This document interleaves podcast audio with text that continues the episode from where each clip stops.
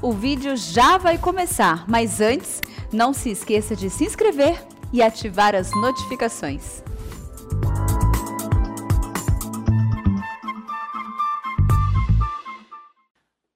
Graça e paz no nome de Jesus, irmãos. Para a meditação desta noite, eu gostaria que você abrisse a sua Bíblia, a palavra de Deus, no livro dos Salmos. Livro dos Salmos, número 133. Essa noite eu gostaria de falar ou abordar o assunto o projeto de Deus para os relacionamentos humanos. Salmo de número 133.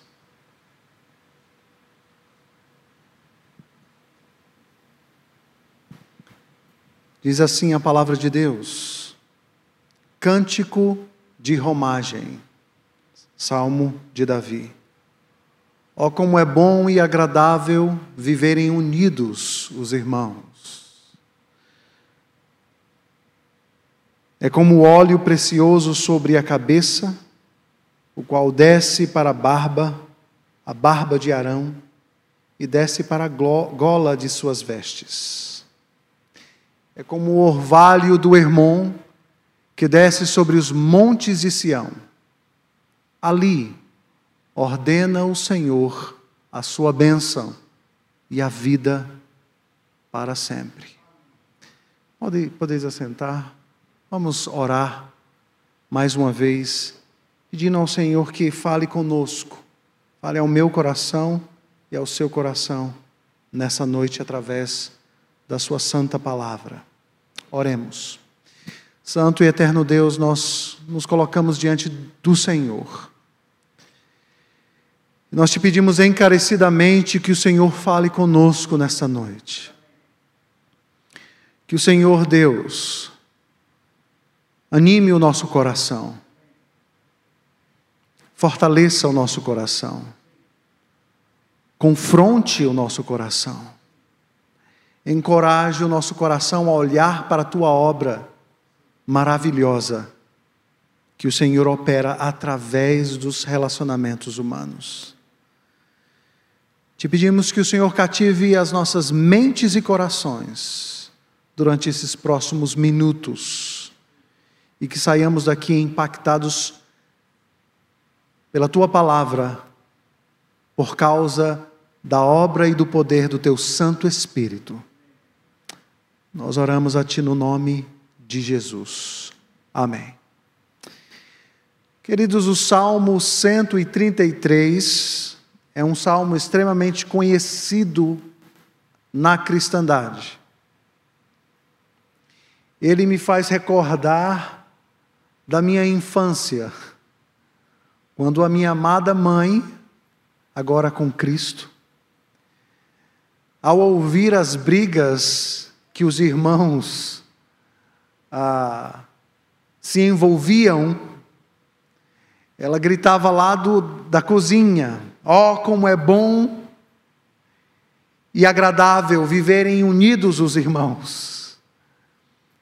Eu posso dizer a você que eu ouvi este salmo centenas de vezes. E aí você pode imaginar por que nós ouvíamos este salmo continuamente na nossa infância.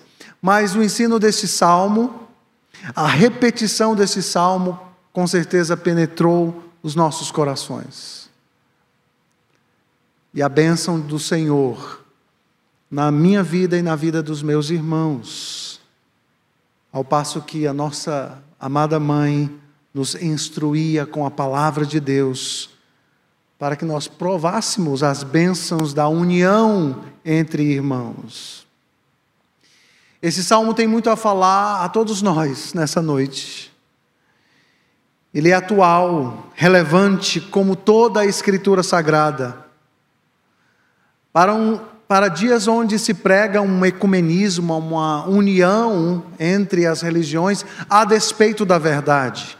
O salmo vai falar que esta união de irmãos não acontece a despeito da verdade, mas sob o firme fundamento da revelação da verdade de Deus. O Salmo 133 vai nos falar diretamente para uma área das nossas vidas tão delicada, tão delicada, tão profunda, que é a área dos relacionamentos humanos.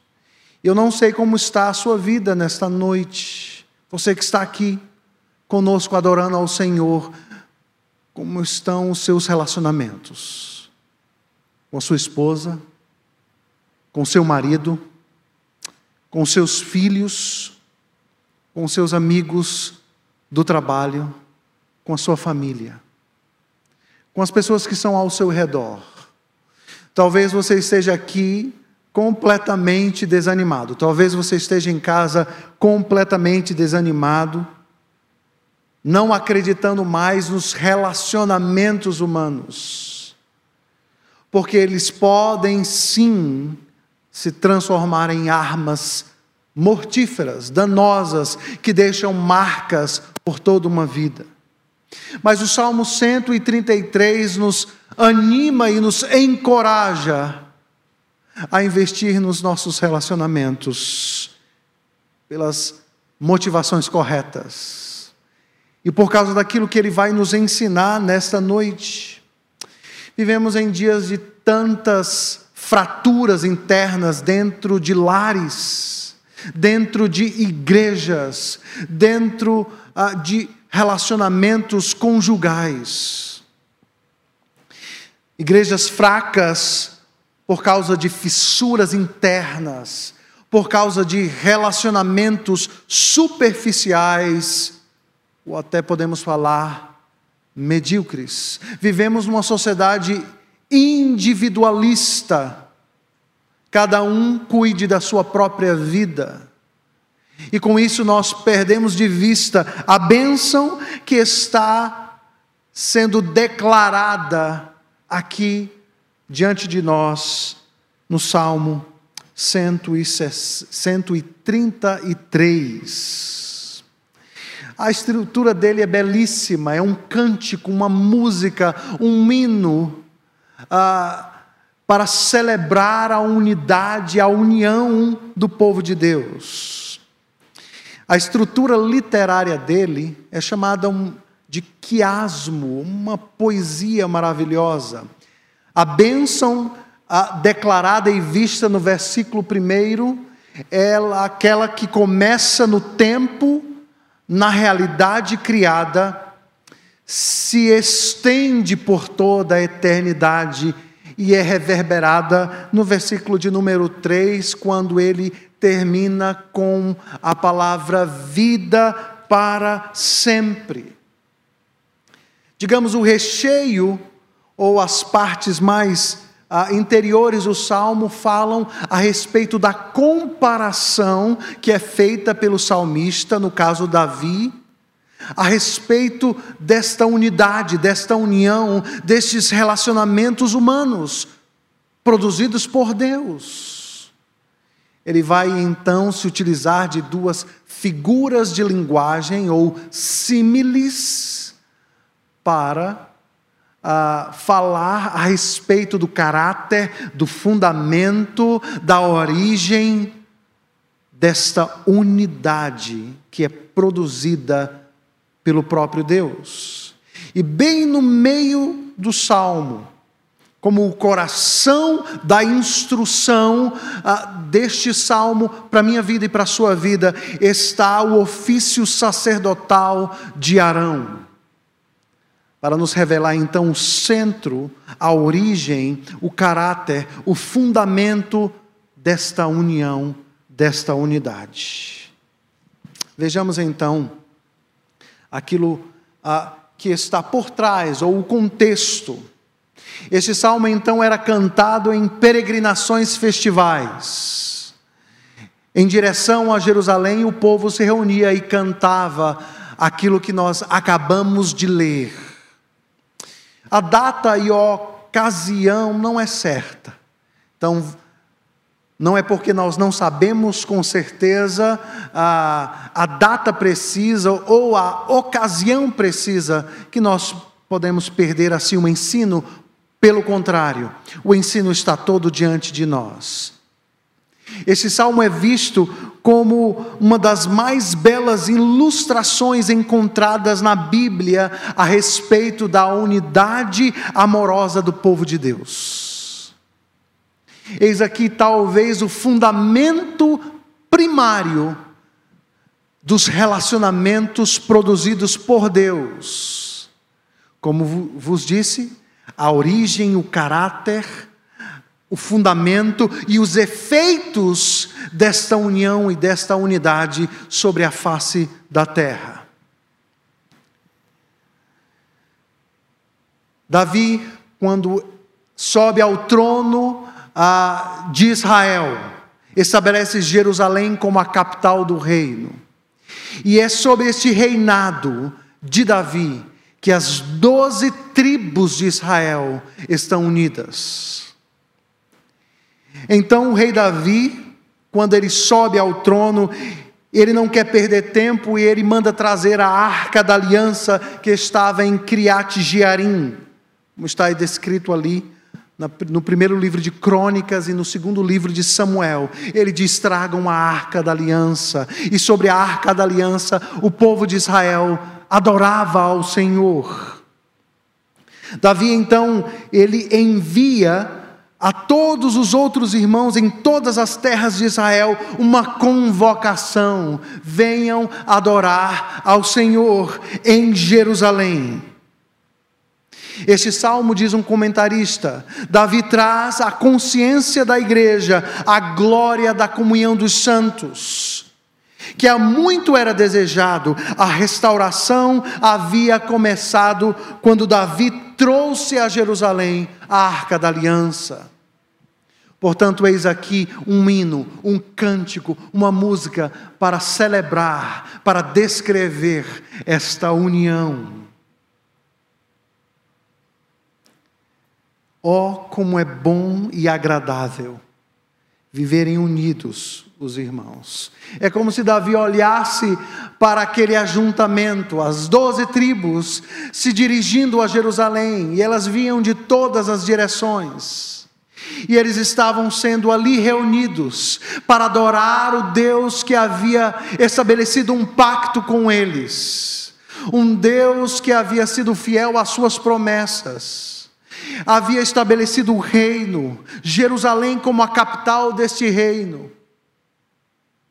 Davi então está vislumbrando, contemplando este ajuntamento santo, que não era simplesmente um ajuntamento racial ou por preferência, mas era uma unidade, uma união, um ajuntamento produzido por Deus. Este povo estava sendo reunido, estava vindo para Jerusalém com o propósito de adorar o Deus da aliança. Quão boa essa união, quão própria, quão doce. Essa união produz alegria, regozijo, prazer. E isso está diante dos olhos de Davi. Essa união é produzida pela obra de Deus. Deus que se revelara há séculos atrás a Abraão, a Isaac, a Jacó, o Deus que havia resgatado um povo inteiro do império egípcio e dado uma terra a este povo. Agora eles não são mais uma família, eles são uma grande nação, doze tribos reunidas. O povo de Israel, então, seria o instrumento de Deus para proclamar as virtudes deste grandioso Deus. Eles estavam ali reunidos em Jerusalém para adorar este Deus, o Deus da aliança. Dessa forma, para que se entenda a dimensão deste grande evento, dessa unidade produzida por Deus no meio do povo de Israel, Davi se utiliza nesses dois versículos dessa figura de linguagem, dessa símile, dessa comparação. Essa união maravilhosa, doce, profunda, suave, ela é como óleo precioso sobre a cabeça, o qual desce para a barba, a barba de Arão, e desce para a gola de suas vestes. O verso 2, então, podemos identificar esta primeira comparação com esta maravilhosa unidade do povo de Deus. Eis aqui um símbolo desta unidade produzida pelo óleo, o óleo que desce pela barba de Arão. Arão, então, ele é escolhido por Deus para perpetuar o ofício sacerdotal em meio ao povo de Israel. A função do sacerdote era estar diante de Deus, rogando pelos pecados do povo. Ou seja, quando o povo pecava, para que houvesse reconciliação entre o povo e Deus, eles precisavam então oferecer sacrifícios, holocaustos diante do tabernáculo. A figura do sacerdote então simbolizava o meio ou mediador através do qual pecadores podem novamente ser reconciliados com Deus Santo que se revelara a eles.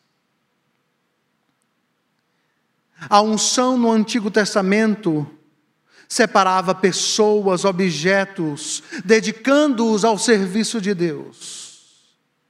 Portanto, a figura da unção sobre Arão é a figura da unidade ou da união desse povo com Deus. Percebam só então o que está por trás desta primeira comparação. O que nós estamos vendo aqui é que Davi está dizendo: eis aqui esta união. Porque a união entre o povo e Deus implica na união entre irmãos.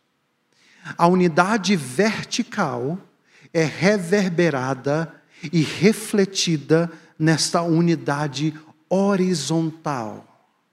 A união das três pessoas da Trindade, agora ela é exemplificada e refletida de forma análoga ou no nível da criatura dentro dos relacionamentos humanos. A união produzida por Deus, porque essa união vem dos céus para promover esta junção essa comunhão entre pessoas em torno de um Deus que se revelou a este povo. Ela é então materializada, concretizada em meio aos relacionamentos humanos. Eis aí a origem, o caráter, o fundamento desta união. A obra do ofício sacerdotal que significava claramente reconciliação com Deus, produz união entre os irmãos. Porque eu e você fomos alcançados por esta obra poderosa, a obra da reconciliação. Essa obra tem um efeito não simplesmente vertical, mas ela reúne homens e mulheres de todas as tribos, povos e raças para serem um só coração e mente e para refletirem esta unidade que existe desde toda a eternidade entre os membros da Trindade Santa. Homens e mulheres, unidos por esta obra celestial, feitos um só povo, para a glória de Deus. Queridos, nós sabemos que o ofício sacerdotal veterotestamentário era simplesmente uma sombra que apontava para o sumo sacerdote, ou o principal dos sacerdotes, a saber, a pessoa de Cristo. Os sacerdotes no Antigo Testamento eram finitos e pecadores, Eles teriam que ser purificados. E porque eles eram purificados, eles poderiam entrar na presença de Deus. E porque eles então eram aceitos na presença de Deus, eles poderiam então levar o sangue da propiciação ou da reconciliação ou do perdão de pecados. E ao receber e aceitar aquele sacrifício, aquela oferta, o povo perdoado e o povo era unido a Deus ou reconciliado a Deus como um só povo. Em Cristo, povos de todas as raças e nações estão sendo reunidos aquilo que nos une é muito maior do que nós podemos imaginar. Não é preferência, não é ideologia, não é afinidade, não é dinheiro, não é simplesmente se eu vou ou não com a cara do irmão. É algo muito mais profundo. É a obra de Cristo o sumo sacerdote, que se entregou como oferta viva, para que nós pudéssemos ser um só povo, para que nós pudéssemos amar um ao outro de forma ardente, profunda, como nós lemos no início do nosso culto, na carta de Pedro. Ele nos salvou e nos tem purificado para que nós pudéssemos, para que nós nos amemos uns aos outros de forma ardente e profunda. Os nossos relacionamentos, eles têm esperança por causa da obra consumada por Cristo. Porque Ele é o nosso sumo sacerdote e Ele intercede por nós. Cristo é o coração do Salmo 133. A sua obra produziu uma unidade que começa na temporalidade e invade a eternidade.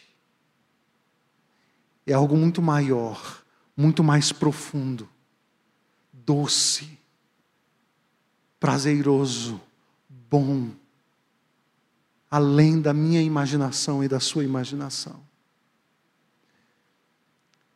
É por isso que nós podemos ser animados por este salmo, a investir nos nossos relacionamentos humanos, dependendo da pessoa e da obra de Cristo.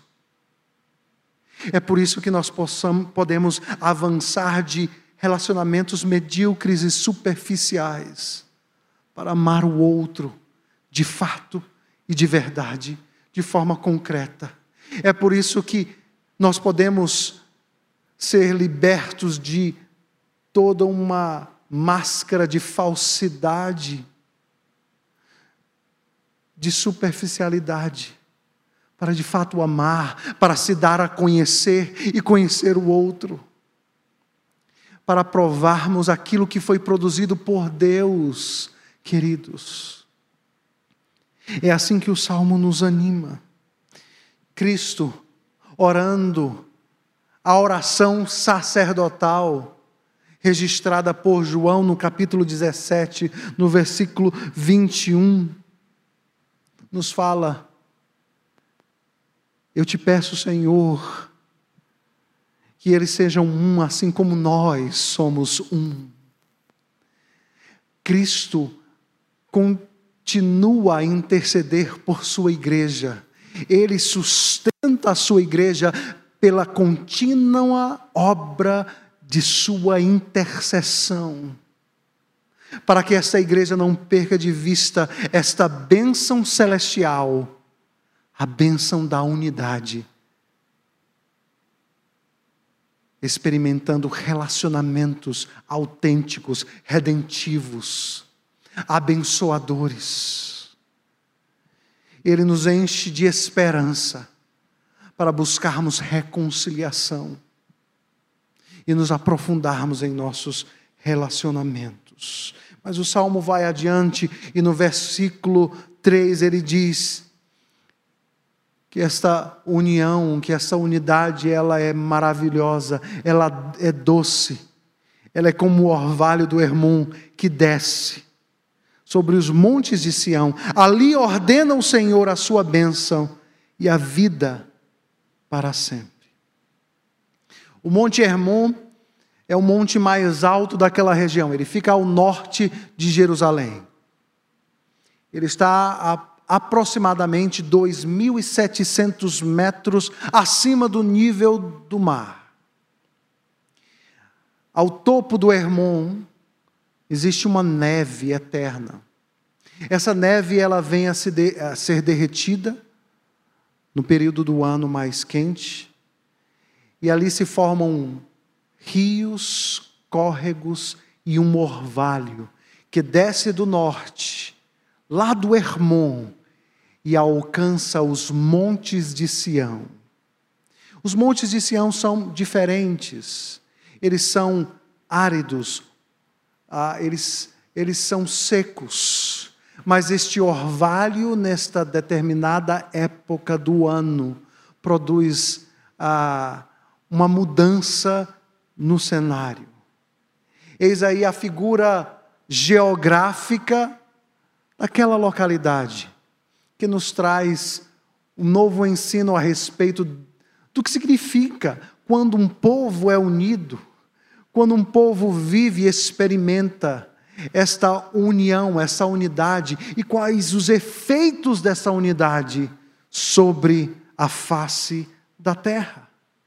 Essa união, esta bênção, ela é declarada, diz o texto,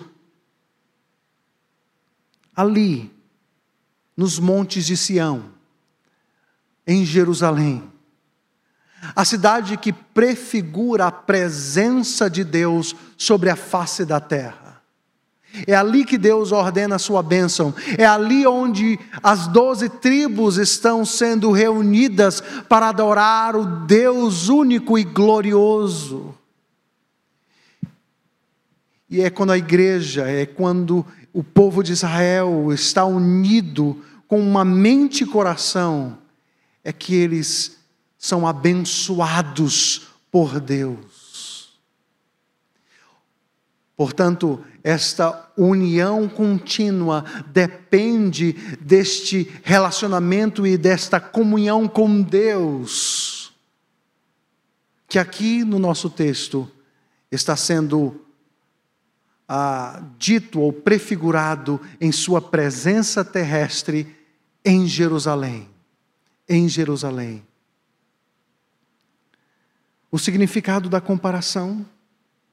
Assim como o orvalho do Hermon traz bênçãos incontestáveis a toda a região por onde ele se estende, assim também é a unidade produzida pelo Espírito no meio do povo de Deus. No meio do povo de Deus. A nação de Israel foi exemplo a todas as nações. Este é o momento mais áureo, o ápice mais glorioso da história de Israel. Nós sabemos pela Escritura Sagrada que os anos posteriores não foram ou não foram da mesma forma. Houve divisão, houve separação, houve guerra civil, houve um racha entre o reino do norte e o reino do sul. E as consequências dessa desarmonia, dessa união, é registrada ao longo da história posterior a que nós lemos nesse texto diante de nós. Eles colheram, colheram as consequências desta fratura interna, dessa desunião no meio deles. Mas, incontestavelmente, essa unidade produzida foi bênção, não só simplesmente para a vida deles, do povo de Israel, mas para todas as nações vizinhas. Isso é verdade, queridos. Quando nós, quantos de nós fomos abençoados em nossos relacionamentos? Quantas vidas são salvas através de uma palavra, através do amor concreto da igreja de Cristo, de forma exuberante, homens sendo instrumentos nas mãos de Deus para abençoar a vida de outros homens, mulheres piedosas, abençoando a vida de outras mulheres piedosas, relacionamentos conjugais sendo restaurados, quando Deus usa pessoas de uma forma maravilhosa, profunda, amorosa, para encorajar, para animar, para exortar, para confrontar. Inegavelmente, a civilização, a história da humanidade é outra com os efeitos do cristianismo, da pregação do Evangelho, da obra de Deus através da sua igreja ao longo dos séculos. Nós podemos colher bênçãos, bênçãos, por causa dessa unidade, dessa união verdadeira que foi produzida por Deus na história na vida do seu povo.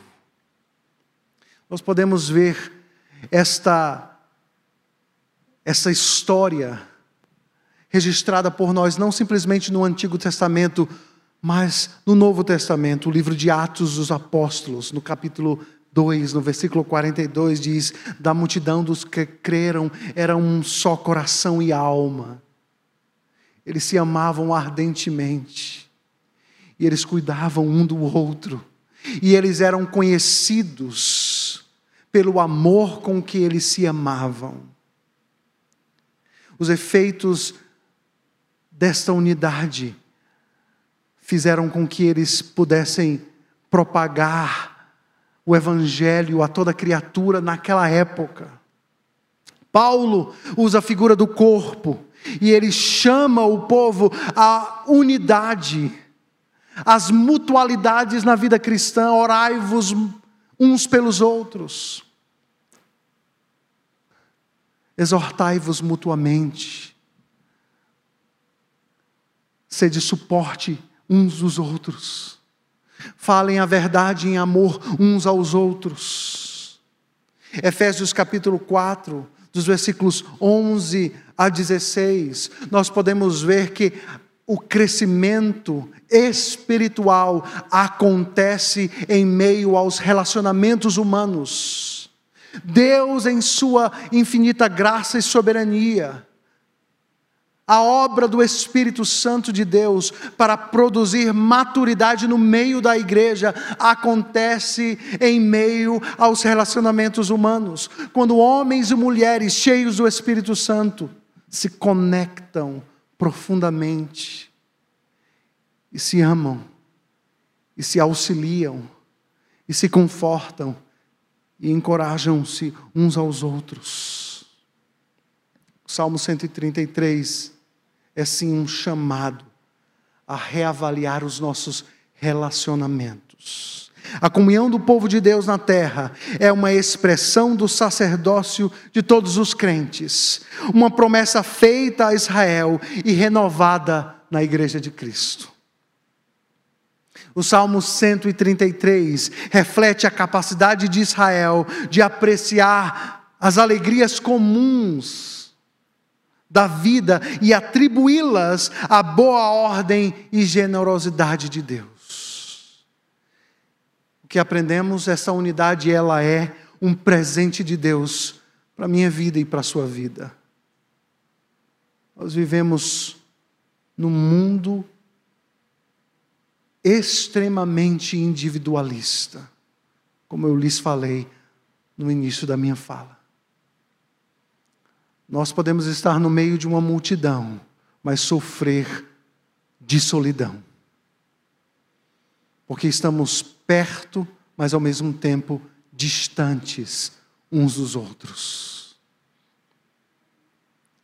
Não perca de vista este presente de Deus. A unidade é tanto para os pequenos como para os grandes. A unidade provada num país, a unidade provada numa igreja, numa comunidade, tem efeitos que alcança a cada um de nós. Cada um de nós. Essa bênção da unidade flui de uma pessoa para outra. Nós aprendemos que Cristo está no centro deste salmo, quando ele aponta para o ofício sacerdotal de Arão produzindo reconciliação, não simplesmente entre Deus e os homens, mas entre o povo de Deus. Entre o povo de Deus. Mas a unidade que provamos aqui e agora é somente uma antecipação dessa unidade consumada no novo céu e na nova terra. Como eu lhes disse, o último versículo do Salmo diz: vida para sempre. Algumas coisas não são boas, mas às vezes não tão prazerosas, não é verdade? Outras coisas são prazerosas, mas não são todas as vezes boas. Mas a unidade que temos como povo de Deus é tanto boa como prazerosa. O novo céu e a nova terra não haverá pecado. Por isso não haverá disputas, não haverá competição, não haverá inveja. Haverá amor autêntico e profundo. Conheceremos, sim, profundamente um ao outro. Amaremos, sim, profundamente um ao outro. Mas essa unidade já começa aqui e agora. Nós podemos provar como gotículas da profundidade desta unidade aqui, mas ela será experimentada profundamente na eternidade. Que esse salmo seja um confronto. Ele nos diz que que a inconsistência quando nós dizemos que nós estamos muito bem com Deus, mas nós não temos um bom relacionamento com o nosso próximo. Quanto mais amamos a Deus, mais isso ref será refletido nos nossos relacionamentos humanos. Esse salmo resgata, ele nos anima a investir, a investir na vida um do outro a fugir da individualidade ou do individualismo, a buscar com sabedoria relacionamentos redentivos, biblicamente orientados. Que todos nós sejamos alimentados, encorajados a vivermos e a experimentarmos e a não perdermos de vista a bênção de Deus em meio aos relacionamentos. Que Deus nos abençoe pela instrução de Sua palavra. Vamos louvar a Deus com um último cântico nesse instante.